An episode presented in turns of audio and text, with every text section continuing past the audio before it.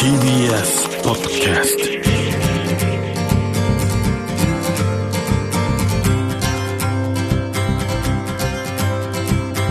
トおはようございます。石川みのるです。日曜日のこの時間関東2500個の酪農家の皆さんの協力でお送りするこの番組。暑い日は牛乳で熱中症予防。絞りたての話題をお届けします。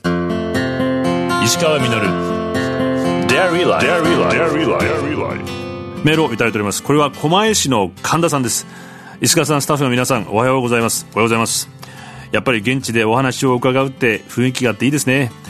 現場にいないとこいつらの面倒を見なくちゃというフレーズは出てこないですものねということで。そうなんですよね。今週もですね先週に引き続き相模原にある北島牧場を訪れた時の様子をお伝えしたいんですけども、まあ、ちょうどですね午後牛たちがご飯食べ終わっておかぐずの上でみんな寝っ転がってうとうとしてねまったりしているほんわかした空気の中北島牧場の北島隆さん奥さんの忍さんとスタッフの浅川美香さんにお話伺ってるんですけどももともと町田にあったこの牧場が宅地化が進む中同じ生活圏の相模原に20年前引っ越して、まあ、同じ生活圏ですよね。だから郊外の都市型酪農を地域と自然と調和して実践されているお話を先週伺ったんですけどもそうした調和を守りながら、まあ、世の中がどんどん変化していくのでそれに応じて新しくチャレンジしている取り組みについてもお話を伺いました。お腹がゴロゴロする牛乳しない牛乳ってあってそれを今見つけることを今やってる最中。あそれをこのグラ表に全部書いてあるんですか？全部これ全部あのこの子が作ったボボードです。家族全員、うん、従業員の子も含めた中で見れば分かるように作ってくれてコーリャンボードって書いてコーリャンボード？この子のあだ名にあだ名に。コーリャン？コーリャン。繁殖大腸です。なるほど。だからこの遺伝子を持ってる子をどう繁殖させて子供を。そうですそうでその遺伝子を持ってるとお腹がゴロゴロしない牛乳を出すことができる。子供子供たちがこう育っていくように。今それをやられてるんですか？もっと始めようかなと思って。へえ守っていくだけじゃなくて進化してるんですね。進化していってもらわないと。酪農ってまあ昔だとじゃあ誰でも普通な子ができるできるできない仕事ってできない仕事だったけど今ほんほと北海道なんかも新規就農者多くなってるし、うん、若い子たちが、だから関東なんかにも、まあ、そのうちそういう子たちが産出してきてどんどん増えていくような時代も来るんじゃないですかね、まあ、で関東生乳関連の働の働きかけでもあって都内の学校に牛を連れてワクワクもも体験もしてますし子供たちなりがね牛牛乳に興味をもっと持ってもらってできればないいなって思いますけどね。こだわりってのはあるんですか何か消費者の方が飲むものなんで牛から直接口には入らないけど気をつけて明生的になおかつまあ誰が見に来ても牛って綺麗なんだね。牛って可愛いねって言ったことを言っていただけるようなやっぱ酪農をしていくことがまあ夢っていうか日々の生きがいの一つにしてるんですけど。石川稔。Dairy Life 石川稔がやっていますデイリーライフ北島牧場にお邪魔して皆さんにお話をね伺っているんですけれども北島さんとスタッフの浅川さんが試みているのはおそらくですね A2 ミルクっていうやつだと僕思うんですよね。でこう牛によってカゼインの種類が A1A22 種類あるというものなんですけども、まあ、A2 というのがお腹がゴロゴロしないという触れ込みでニュージーランドの A2 ミルクカンパニーという会社がブランド化してまあ、まだこう科学的エビデンスはしっかりしてないんですけども海外でこう流行りつつちょっと高級ブランドとしてね入りつつあるんですけどもさすが都市型酪農なのでこういうトレンドもいち早くどんなものか試してらっしゃると。いうことだと思うんですけどこのようにですね変化の風の最前線で酪農を続けているから感じることとか未来を語ってくれました。こんだけ交通網が良くなっちゃうと、うん、牛乳をどこで絞っててもあっという間にこの首都圏にバッと集まっちゃうんだからみんな圏央道沿いにみんな工場来ちゃったもんな。やっぱりそれだけ交通網があって関東圏の中で1日以内でバッと集まって生成されて借金されて出てきてるもんだからこれ絶対新鮮だわと思って。今度はね都心外観だもんね。今やってますよね、はいはい、今掘ってます。それこそこの前穴開いちゃった調布調布市のあたりなんで、だから本当にその便利が今回の熱海の土砂崩れじゃねえけどさ開発することがさまあねどこまでですよね。うん。リニアバンバン掘ってるじゃないですか。あの山の向こうみんな捨て場ですよ。そうなんですか。今捨て場の確保で JR も大変。ただもう全然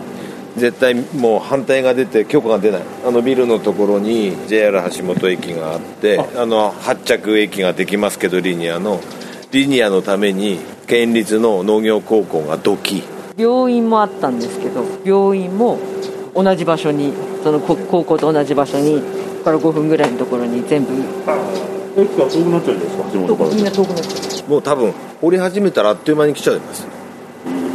えー、でも本当それ水問題ですよ。困りますよね。いや多分枯れると思いますたら困っちゃう給水車が毎日来ますんで。JR 東海万が一のことを考えて JR が給水します。って持ってきます。って言って給水そうそう すごい飲むんで。いやそうですよね。ものすごいですから足んないですよ。無駄なことしますね。だってほっときゃ出てくるものをわざわざ止まるようにしちゃってもしかしたら持ってこなきゃいけないなんて。神奈川県ってものすごい水脈持ってるんで川崎水道横浜水道って。ただ人間が掘った水道管が2本行ってるんです。よへえ横浜市民すごいですね。すごいですよ。マスコミだとかテレビ局が SDGs, SDGs だとかって言って、まあ、再生可能な持続可能なこれからそういった社会を作るってなってきた時にこの子たち生きていく上で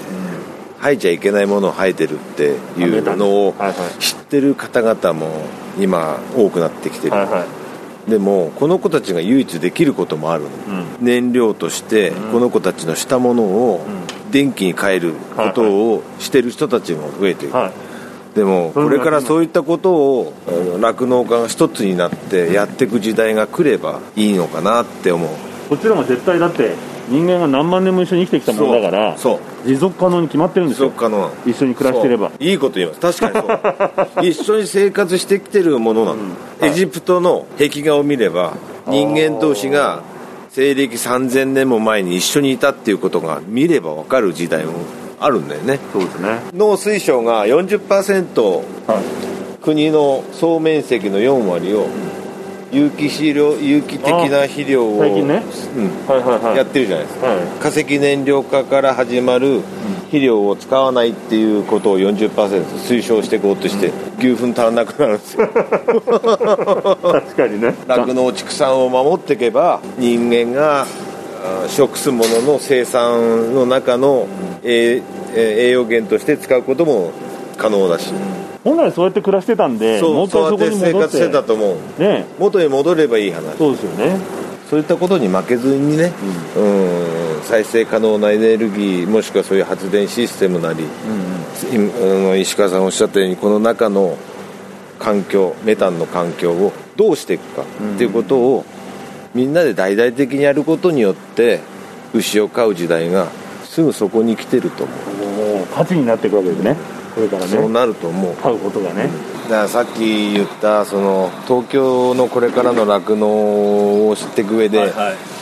重要なその役割、うん。その燃料にしてもエネルギーにしてもそうだけどおっしゃったようにやっぱその教育ね。教育。うん。の場にやっぱ酪農って言ったものを僕たちが出向い出向いて、うん、勉強するんじゃなくてそういった場をみんなで作ることによってそういう子たちとのコミュニケーションをとって仕事をしてもらえるような環境を作っていくことを最終的にやるようかもしれないね。って俺思ってる。なるほどね。石川稔。Dairy Life 石川稔がやってまいりました「デイリーライフ」この番組では皆さんからのメッセージをお待ちしております。メールアドレスはミルクアットマーク TBS.CO.JP です。そして今週も紹介させていただいてます北島牧場の生乳で作られている東京ミルク工房ピュアのカップアイス8個セットを3名の方にプレゼントいたします。種類はショップのおすすめになります。受付は8月25日まで。応募方法など詳しくは番組のホームページをご覧ください。またホームページとポッドキャストでアーカイブをお聞きいただくことができますのでよろしくお願いします。このアイスジェラートなんですけども詳しくまた来週以降お伝えしたいと思ってるんですけどまあ本当にですね北島さんとこの後もメタについてまず熱くね語り合ってしまったんですけれども、まあ、都市型の酪農だからこそいろんなそうした雑音も変化の風にもさらされているんだなというふうにも感じてしまいましてまあ、このメタン牛がよくね取り立たされることが多いんですけども日本では水田の方が実は多く排出していたりして、まあ、こうした本来自然環境で循環するメタンフローガスというふうに言われていて負荷が少ないと。大気に蓄積して分解しない化石燃料由来のストックガスこそが本来の問題だという研究もね最近明らかになってきています、まあ、でもさらにですねこうした自然由来のメタンで発電することができれば化石燃料の発電の代わりなので温暖化抑止になっていってさらにそこから有機肥料までできるのでこうやって一緒に暮らしていく未来ができるんじゃないかって話をねしていたんですけども、まあ、リニアモーターカーも最近特に僕こう早く移動する意味がこの時代に必要なのかなってことをねこの前もお話しさせてもらいましたけど感じていたところをこんな身近で負荷がかかっているということに気がつきませんで本当にびっくりしたんですけども。明治時代日本初の公害事件と言われる足尾鉱毒事件で当時天皇陛下にまで自起訴しようとした政治家の田中正造という人が真の文明は山を荒らさず川を荒らさず村を破らず人を殺さざるべしというふうに言ってたのを思い出しました、まあ、僕はこう怠け者なので順調だと逆に何もしないんですけどもふと自分の人生を思うと逆風が吹いてる時の方が大切なものが見えて成長できる時のような気がします。この逆風を見極めて頬を張って真の文明へ前進していけるようになりたいと思いました。石川稔デイリーライフこの番組は関東2500個の酪農家関東生乳関連の提供でお送りしました。石川稔 Dairy Life